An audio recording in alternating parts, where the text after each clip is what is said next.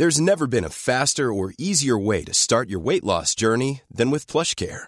PlushCare accepts most insurance plans and gives you online access to board-certified physicians who can prescribe FDA-approved weight loss medications like Wigovi and Zepbound for those who qualify. Take charge of your health and speak with a board-certified physician about a weight loss plan that's right for you. Get started today at plushcare.com slash weight loss. That's plushcare.com slash weight loss. plushcare.com slash weight loss. Este es uno de esos momentos en los que la política partidista se junta con la Procuración de Justicia, algo que debería ser ajeno a los vaivenes de la grilla para poder dar certezas a las víctimas de delitos. Y como siempre sucede en momentos electorales, tanto las críticas como los aciertos se ven empañados por el color de la camiseta de cada actor político que los enuncia, o al menos ahí es a donde los partidos intentan llevar la discusión. Pero en Semanario Gato Pardo queremos dar dos pasos atrás y presentarte las posturas de cada partido, los resultados numéricos y lo que dicen académicos y organizaciones de la sociedad civil sobre la ratificación de Ernestina Godoy como fiscal general de justicia de la Ciudad de México. Lo que está en juego es la continuidad de dos proyectos, el de Morena al frente de la capital y el de Godoy frente a una institución que tiene el enorme poder de cambiar vidas para las víctimas del delito, de prevenir una escalada de violencia en la ciudad y hasta de destruir carreras políticas. Seguirle el ritmo al país no es cosa fácil, pero queremos informarte mejor, no informarte primero. En 25 minutos te presentamos las mejores historias, reportajes y entrevistas para tratar de comprender juntos el territorio que habitamos. Yo soy Mauricio Montes de Oca y te invito a que nos acompañes cada martes en Semanario Gato Pardo. Antes de empezar con el tema de hoy, vamos a las noticias de la semana que nos presenta Fabiola Vázquez. Argentina eligió como su nuevo presidente al ultraderechista Javier Milei quien ganó al conseguir 56% de los votos contra 44% que obtuvo el peronista Sergio Massa, actual ministro de Economía.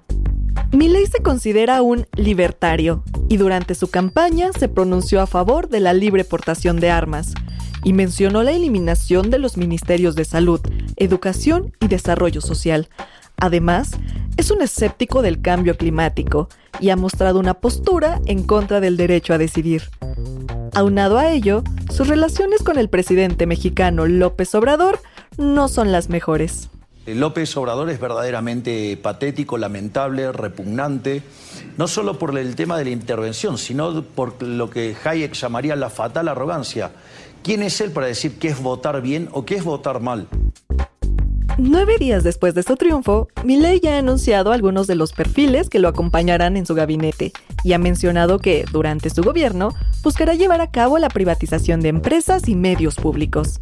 En una entrevista con el medio Radio Mitre, declaró que todo lo que puede estar en las manos del sector privado va a estar en las manos del sector privado.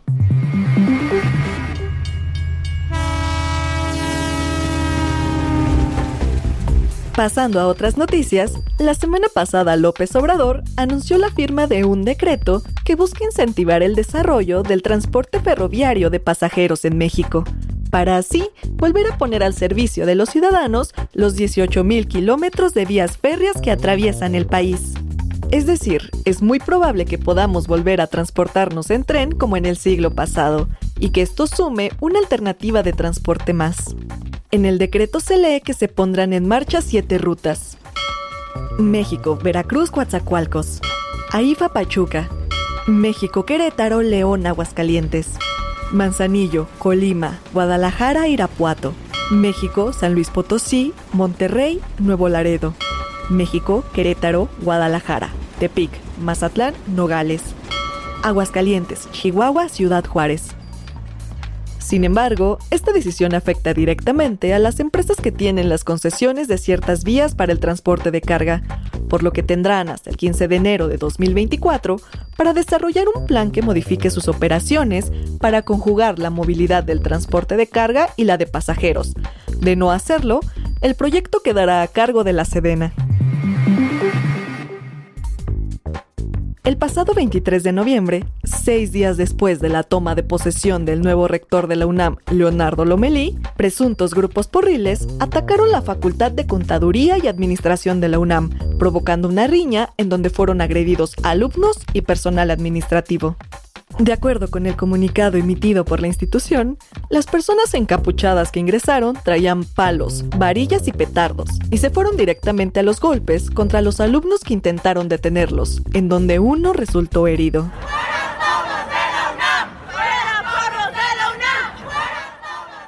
Los alumnos y el personal fueron desalojados, y la facultad no volvió a sus actividades normales.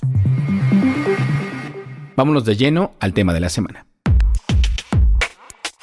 Gobernar un leviatán como la Ciudad de México implica necesariamente que habrá momentos de crisis y que esas crisis serán tan grandes como esta urbe. Para muestra están casos como el homicidio de Digna Ochoa, el News Divine, el incendio en la discoteca Lobombo, el cierre de la línea 12 o la corrupción en construcciones que reveló el sismo de 2017. La administración actual ha estado marcada por momentos como la caída del metro entre las estaciones Tláhuac y Olivos, el encarcelamiento de familiares políticos del fiscal Alejandro Gersmanero, los feminicidios de Ingrid Escamilla, Abril Pérez, Montserrat Juárez, Ariadna Fernanda y el proceso judicial contra el fiscal de Morelos, Uriel Carmona. Al frente de la más alta responsabilidad por esos casos ha estado la fiscal capitalina Ernestina Godoy, quien antes había sido diputada, llegó al puesto de la mano de Claudia Sheinbaum como jefa de gobierno y hoy busca su ratificación. En estos momentos la pelota está en la cancha del Congreso de la Ciudad de México, que debe decidir si se queda o no Ernestina Godoy en un nuevo mandato de cuatro años. Y aquí es donde se empieza a complicar el panorama. Recordemos que en la elección pasada la izquierda recibió un rechazo en la ciudad que no se había visto antes, con lo que perdió zonas estratégicas como la alcaldía Cuauhtémoc, Álvaro Obregón, Magdalena Contreras y Tlalpan. No olvidemos que el contexto en el que sucedieron estas elecciones fue la pandemia y la caída del metro en la línea 12. A diferencia de 2018, cuando Morena alcanzó 38 de las 66 curules en el Congreso de la Ciudad de México, hoy tiene 29, por lo que la bancada se verá forzada a negociar mucho más con sus aliados y con otras fuerzas políticas, ya que la ratificación de la fiscal requiere una votación de 44 de esos 66 legisladores. En los últimos días, Ernestina Godoy y sus simpatizantes han desplegado una campaña de mensajes a favor de su ratificación, a los que se han sumado académicos, artistas e incluso víctimas del delito, que han sido grabados agradeciendo las gestiones de la fiscal para avanzar en sus casos. Hola, yo soy Marta Lamas, feminista, y apoyo que Ernestina Godoy siga siendo nuestra fiscal en la Ciudad de México. He visto muchos resultados súper positivos de su trabajo, un tema que a todas las feministas nos duele, que es el de los feminicidios. Bajaron en dos años, del 20 al 22, un 34%. Y eso tiene que ver con una mirada real de perspectiva de género y tiene que ver también con una integridad en términos de cómo se hace la investigación y el cuidado con el que se está tratando, pues de limpiar muchas de las áreas que no estaban tan limpias adentro de la Fiscalía. La semana pasada, Godoy fue entrevistada por legisladores del Congreso Capitalino, a los que dijo que la dependencia ha hecho una reingeniería basada en ubicar a las víctimas en el centro de cada una de las actuaciones mediante unidades móviles de denuncia y la denuncia digital, la implementación de un nuevo modelo de investigación que abarca la creación del banco de ADN, mejora en la infraestructura, uso de tecnologías y equipamiento, un nuevo modelo de policía y las unidades criminalísticas de proximidad. Además, aseguró que la Ciudad de México es la que más investiga y vincula a proceso a agresores de mujeres. Pero escuchemos una perspectiva crítica con Cristel Rosales, coordinadora del programa de justicia de México Evalúa. Prácticamente tenemos el 100% de homicidios dolosos en la Ciudad de México sin una resolución.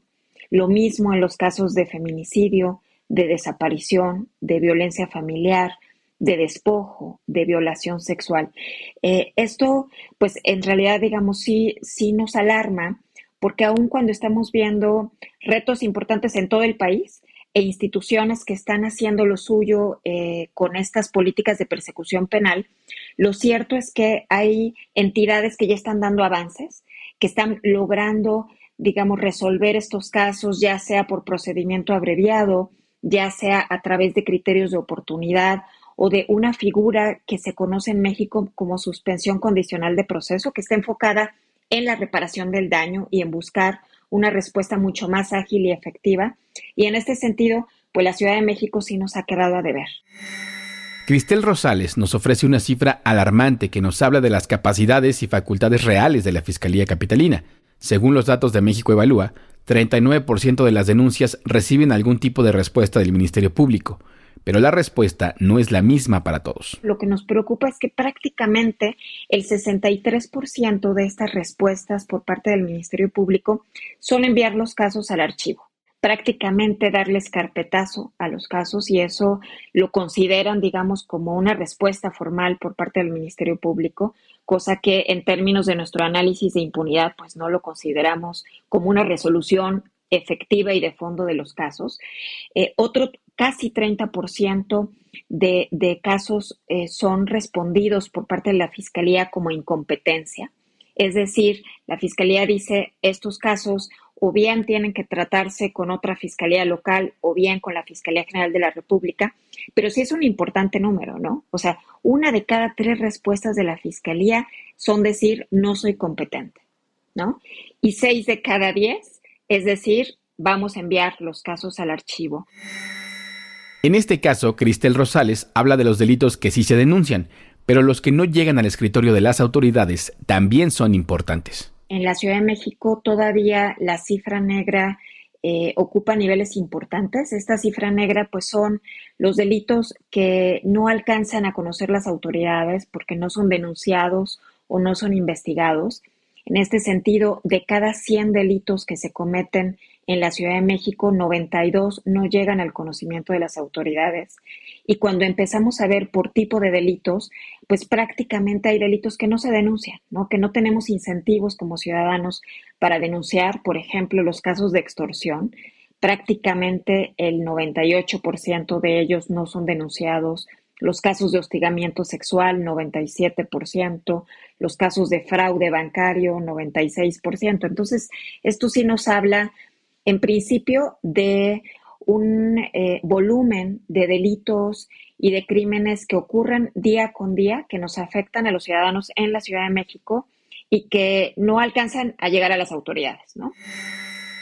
Por otro lado, el New York Times dio a conocer que la Fiscalía Capitalina habría realizado actos de espionaje telefónico a opositores políticos mediante la apertura de carpetas de investigación en su contra con las que habría solicitado la intervención de empresas de telefonía. Ernestina Godoy respondió que los documentos presentados por el diario estadounidense son apócrifos. Lo publicado en el diario de New York Times carece de veracidad, ya que se basa en documentos que no existen en esta fiscalía, no existen en esta institución. La parte fundamental que sostiene la información publicada por el New York Times no es verdadera y presumiblemente está falsificada.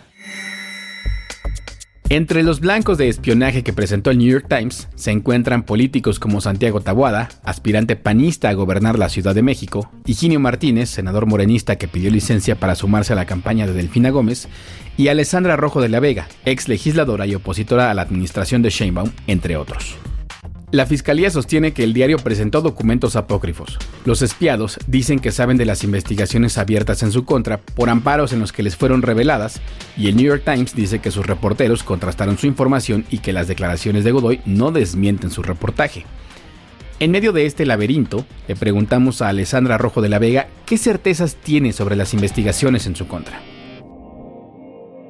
absolutamente toda la certeza. La Fiscalía ha compartido conmigo y con mis abogados documentos eh, de los propios ministerios públicos y fiscales en donde me afirman sobre la investigación, sobre las carpetas de investigación, también por el delito no solo que señala el New York Times por secuestro, sino uno nuevo del año 2022 a la fecha por, por extorsión. Este, está señalada la carpeta y cuando yo he seguido, pues en estas semanas haciendo lo propio, me han compartido escritos en donde me dicen que efectivamente, en uno me dicen que efectivamente se llevó a cabo la investigación de mis, de mis teléfonos y de mis mensajes, llamadas, ubicaciones. El juez le pide que, eh, un juez federal pide que se comparta toda esta información, a lo que contestan que, que se destruyó porque no abonaba la investigación de, de la carpeta. Y posteriormente a las declaraciones de la fiscal Ernestina Godoy.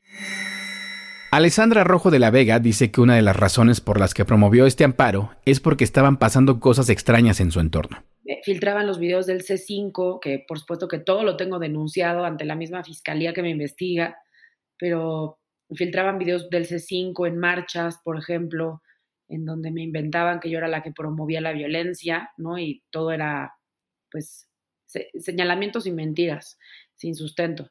Pero luego se puso más más extremo, ¿no? Me, me, seguían cuando estaba con mis hijos, me grababan, me tomaban fotos, me dejaban cartas en mi departamento pasado, este, acosaban a mi familia, como que varias cosas que yo decía, siempre saben dónde estoy, siempre, este, pues deben estarme siguiendo, ¿no?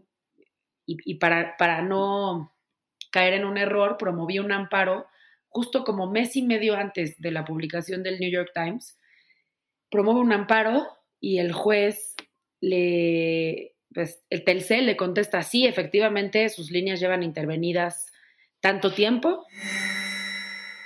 Y a este contexto de repercusiones internacionales que sucede a unos días de que se vote la ratificación de la fiscal, hay que sumarle los movimientos que han ocurrido dentro de la política capitalina rumbo a las elecciones de 2024. Por ejemplo, el hecho de que el Frente Amplio por México desechara la posibilidad de que personajes como Sandra Cuevas, exalcaldesa de Cuauhtémoc, o Adrián Rubalcaba, exalcalde de Coajimalpa, pudieran competir por la candidatura de la jefatura de gobierno, y se decidiera que el candidato sea el panista Santiago Tabuada.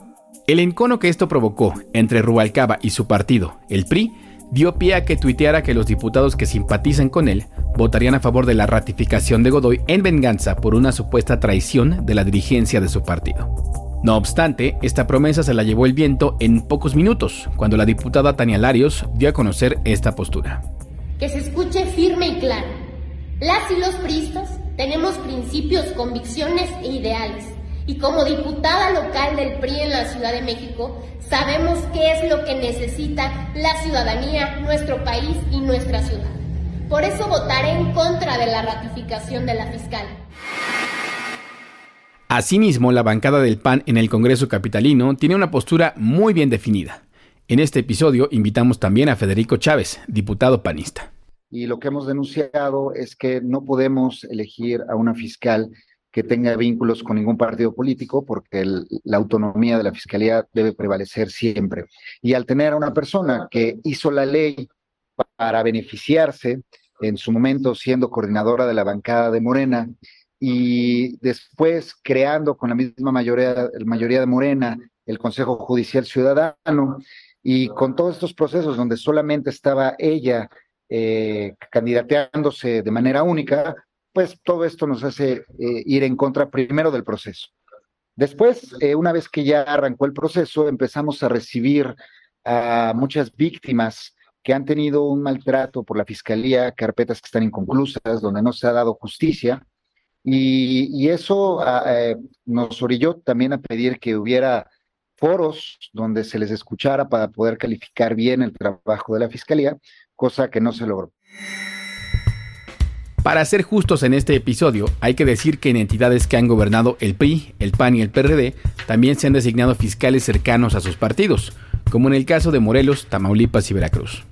Aunque se supone que deben operar de manera autónoma, las transiciones de gobierno en los estados han demostrado que es muy difícil que convivan armoniosamente los fiscales designados para periodos transeccionales designados por gobiernos pasados. Veracruz con Jorge Winkler y Morelos con Uriel Carmona son el ejemplo perfecto de esto. Y si se supone que la constitución de la Ciudad de México es la más nueva y una de las más avanzadas, entonces ¿debemos resignarnos a tener siempre fiscales cercanos al poder?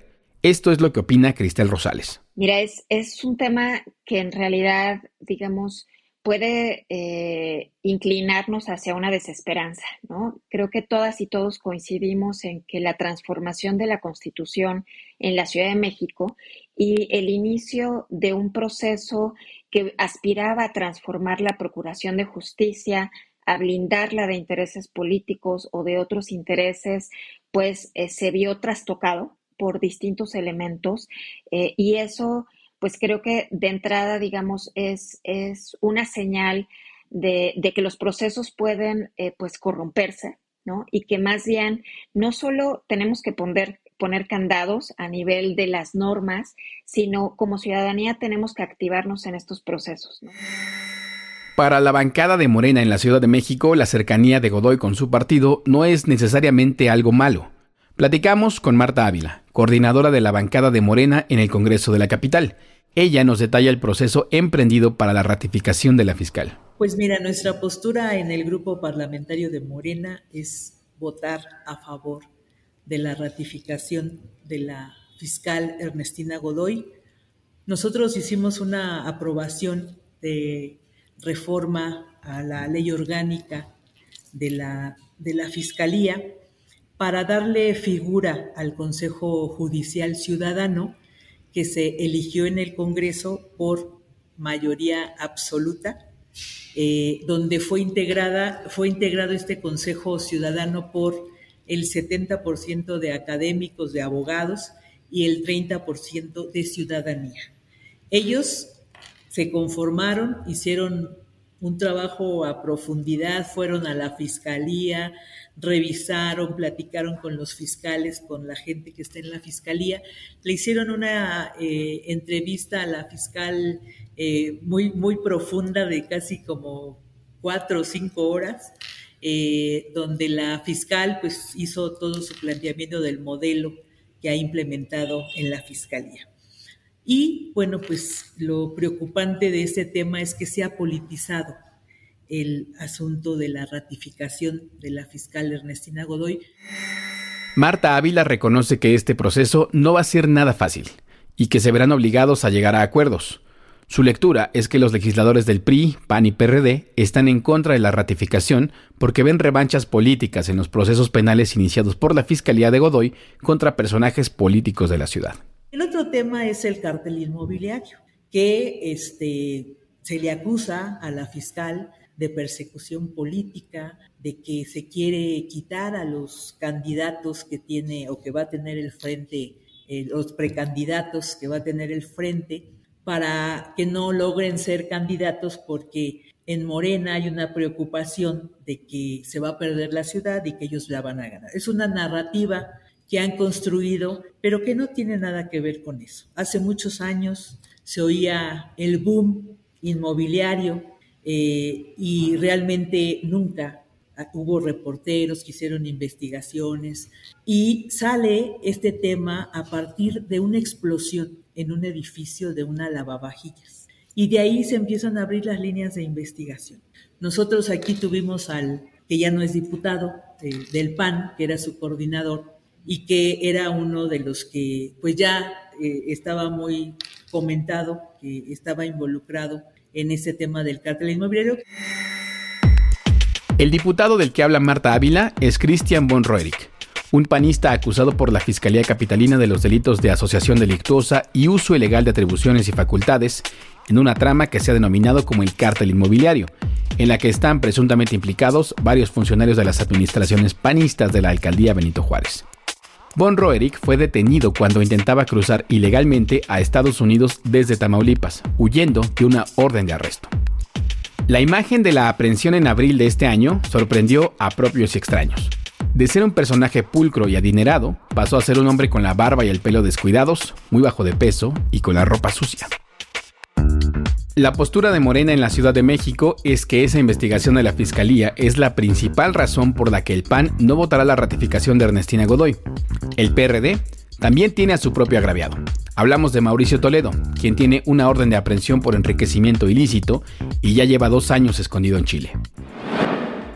También Sandra Cuevas, cuya afiliación partidista no está muy clara en este momento, fue acusada junto con sus colaboradores de abuso de autoridad y robo cometidos contra dos policías. La Fiscalía Capitalina llegó hasta las últimas consecuencias con esta acusación y la entonces alcaldesa de Cuauhtémoc pidió una disculpa pública por los hechos ocurridos en febrero de 2022. Por ahora no hay claridad de cuándo se votará la ratificación de Ernestina Godoy, pero sí es claro que en este momento Morena y sus aliados no tienen los votos suficientes. Por su parte, la fiscal ha dicho que no quiere negociaciones políticas y que está dispuesta a pagar el precio de no ser ratificada para que el proceso no genere compromisos secretos con la oposición. Mientras tanto, los números están ahí. Según cifras del Consejo Ciudadano para la Seguridad y Justicia de la Ciudad de México, el homicidio doloso disminuyó 47%, la extorsión 40% y el feminicidio 20% en el periodo de enero a septiembre de 2023 comparado con el mismo periodo de 2019. Sin embargo, las cifras de la Comisión Nacional de Búsqueda también dicen que la Ciudad de México pasó de tener 832 denuncias de personas desaparecidas y no localizadas en 2019 a 1.625 en este 2023.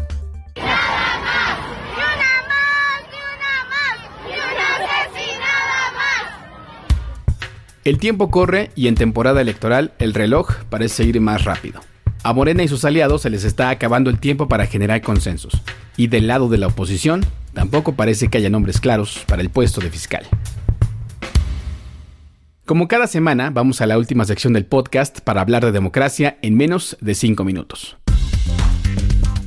Esta vez te mostramos una breve recapitulación de los avances más significativos que ha tenido el INE para garantizar que en futuras elecciones se evite toda discriminación a personas trans y no binarias. Una de las primeras acciones de fondo tomadas por el organismo sucedió en 2015, año desde el cual se permite que hombres y mujeres trans rectifiquen el sexo en su credencial para votar conforme a su identidad de género. Sumado a ello, desde 2018 se puede omitir esta información en la identificación si así se desea. En 2017 se adaptó un protocolo internacional a través de él, se instruye al funcionariado electoral de todo el país y a las instituciones electorales de cada estado para evitar que cometan actos discriminatorios en contra de las personas trans y no binarias que acudan a votar. En julio de 2023, el INE determinó que ninguna persona trans tiene que esperar a que sus otros documentos sean modificados para actualizar su credencial. El sociólogo Roberto Cedillo Ortega, quien escribió el texto Hacia el 2024, desmantelar los obstáculos para el voto trans y no binario, en el portal de gatopardo.com, explica que aunque estas medidas han impulsado un gran avance, el país aún se enfrenta a cuatro desafíos que impiden que las personas trans y no binarias puedan votar en igualdad de condiciones. Estos son la difusión insuficiente de las herramientas y medidas gubernamentales existentes, la persistencia de actos discriminatorios por parte del funcionariado en las casillas, las disparidades en la implementación de las medidas vigentes en el territorio nacional y los prejuicios sociales generalizados. Esta cápsula fue patrocinada por Open Society Foundations. Gracias por escucharnos. Te invitamos a que te suscribas y califiques este episodio. Este podcast es posible gracias al equipo conformado por Fabiola Vázquez, María José Vázquez, Diana Amador y el productor Juan José Rodríguez. Este es el último episodio de Fabiola Vázquez y María José Vázquez en Semanario Gato Pardo. Queremos agradecer su trabajo y su esfuerzo diario para que este podcast sea una realidad. Un millón de gracias y un abrazo siempre. If you thought the only way to get a more defined jawline with natural looking results was through surgery, think again. Juvederm Volux XC is a non surgical injectable gel filler that improves moderate to severe loss of jawline definition and can help you achieve natural looking results with little downtime. Even better, this improved definition lasts up to one year with optimal treatment. No maintenance required. Improve jawline definition for a smooth, sculpted look with Juvederm Volux XC. For important safety information and to find a licensed specialist, visit juvederm.com. That's J U V E D E R M.com. Not for people with severe allergic reactions, allergies to lidocaine, or the proteins used in Juvederm. Common side effects include injection site redness, swelling, pain, tenderness, firmness, lumps, bumps, bruising, discoloration, or itching. There's a risk of unintentional injection into a blood vessel, which can cause vision abnormalities, blindness, stroke, temporary scabs, or scarring. Talk to a licensed specialist to find out if it's right for you.